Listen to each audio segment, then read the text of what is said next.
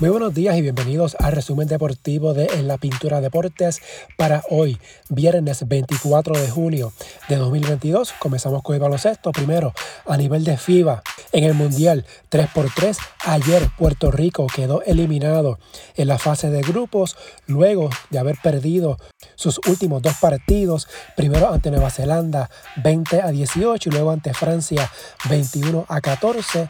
El equipo boricua terminó con marca de 1 y 3 y quedó fuera de la segunda ronda. En el último mundial, en el 2019, Puerto Rico llegó en quinta posición. Así que me parece que ahora toca reflexionar mucho sobre esta disciplina del 3x3.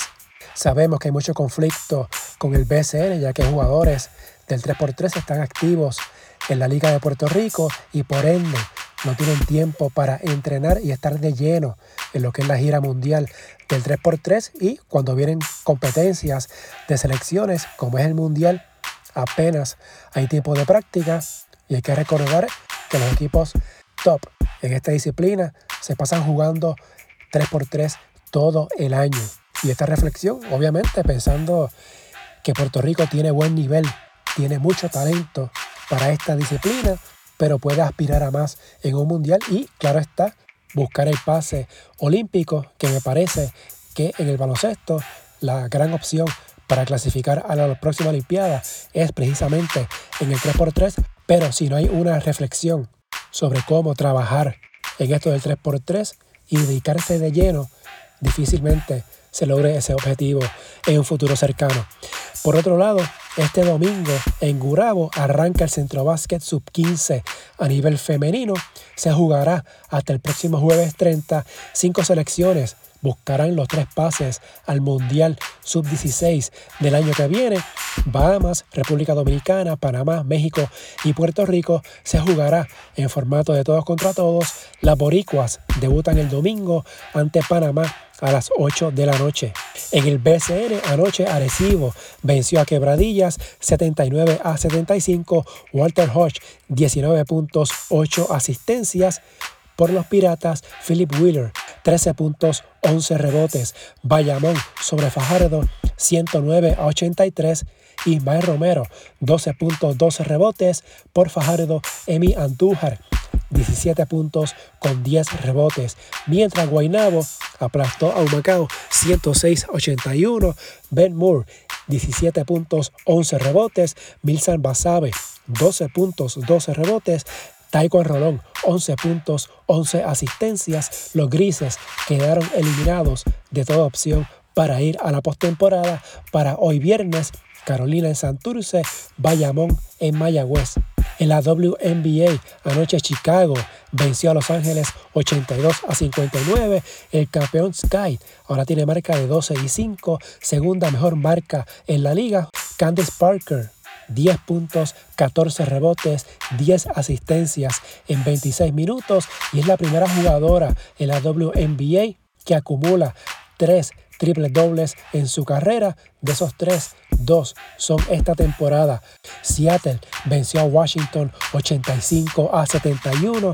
Joel Lloyd 22 puntos, Brian Stewart 9 rebotes, Subert 8 asistencias, Dallas le ganó a Indiana y Minnesota a Phoenix.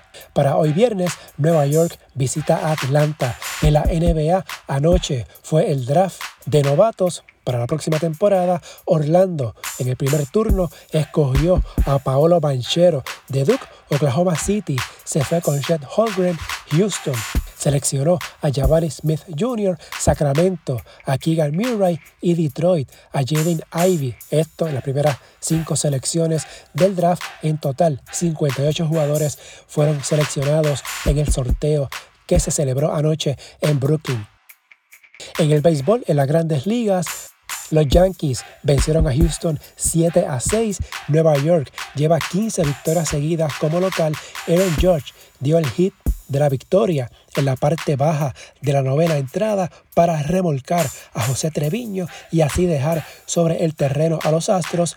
Los Yankees anotaron cuatro veces en la novena entrada. Fue el primer juego de una serie de cuatro partidos entre los Yankees y los Astros los dos mejores equipos en la liga americana. En el caso de Nueva York, Los Yankees ganaron por vez 19 en 22 presentaciones y ahora tienen marca de 52 y 18 el tercer mejor arranque en 70 partidos en las mayores desde 1930. También esa racha que tienen los Yankees de 15 victorias consecutivas como local es la más larga en el equipo desde 1961. Y hablando de Aaron George, el jugador y los Yankees hoy viernes comparecerán en su audiencia de arbitraje para determinar el salario del pelotero para esta campaña.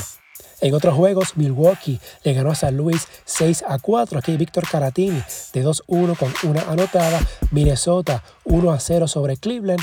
Carlos Correa de 4-3. José Miranda de 2-0. Pittsburgh 8 a 7 sobre los Cachorros de Chicago.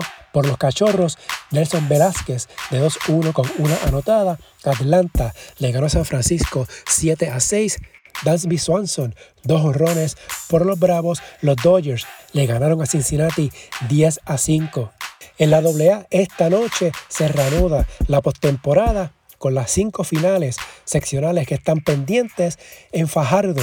Se medirán Cariduros y los mulos de Juncos. Juncos arriba en la serie 3 a 2. Esto es la final del este. En el noroeste, Hormigueros visita Aguada. Hormigueros está arriba 3 a 2. En el norte, Camuy visita Autuado. Los Arenosos lideran la serie 2 a 1.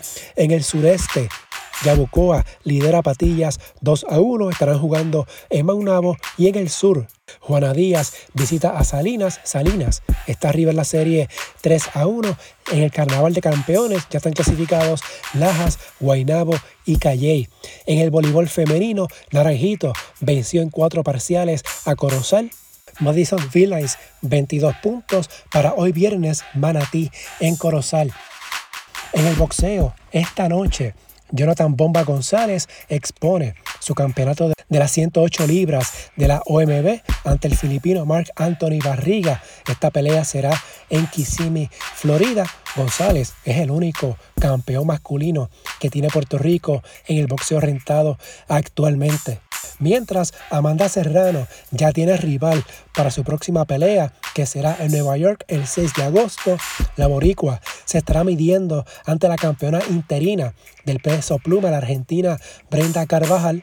Serrano estará defendiendo sus títulos de las 126 libras de la OMB, CMB y la Organización Internacional de Boxeo, en lo que será la pelea coestelar del evento, el combate principal tendrá al manejador de Serrano, Jake Paul, ante Tommy Fury.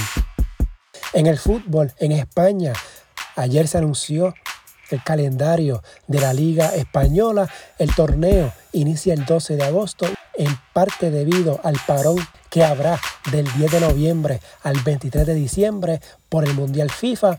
Los clásicos Real Madrid-Barcelona se jugarán el 16 de octubre y 19 de marzo. También en el fútbol, la FIFA aprobó el jueves elevar a un máximo de 26 jugadores las listas de convocados para la Copa Mundial de Qatar, extendiendo la flexibilización de las reglas durante la pandemia de COVID-19. El cambio en el tamaño de la lista significa que 96 futbolistas adicionales acudirán al Mundial. Además, los equipos podrán hacer cinco sustituciones durante los 90 minutos reglamentarios en lugar de las tradicionales tres. En otras notas, en la natación, desde el próximo lunes, el boricua Emanuel Vázquez estará activo en el Mundial que se celebra en Hungría. El clavadista competirá en el evento de plataforma de 10 metros y trampolín de 3 metros. En el tenis, el lunes inicia el cuadro oficial de Wimbledon.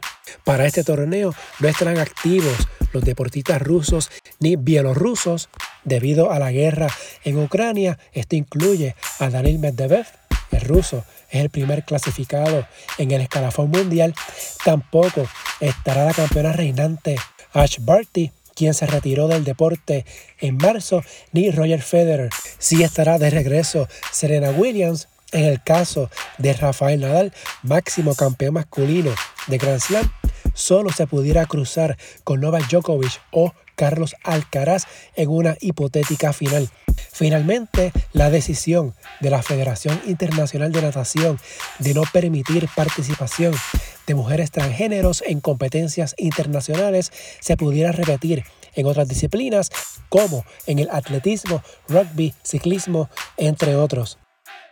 Si les gusta este resumen, favor de darle una valoración de 5 estrellas para que esto le llegue a más personas y suscribirse para que reciban la notificación una vez esté listo el episodio las redes sociales Facebook e Instagram en La Pintura Deportes, Twitter at Pintura Deportes y la página web en lapinturadeportes.blogspot.com.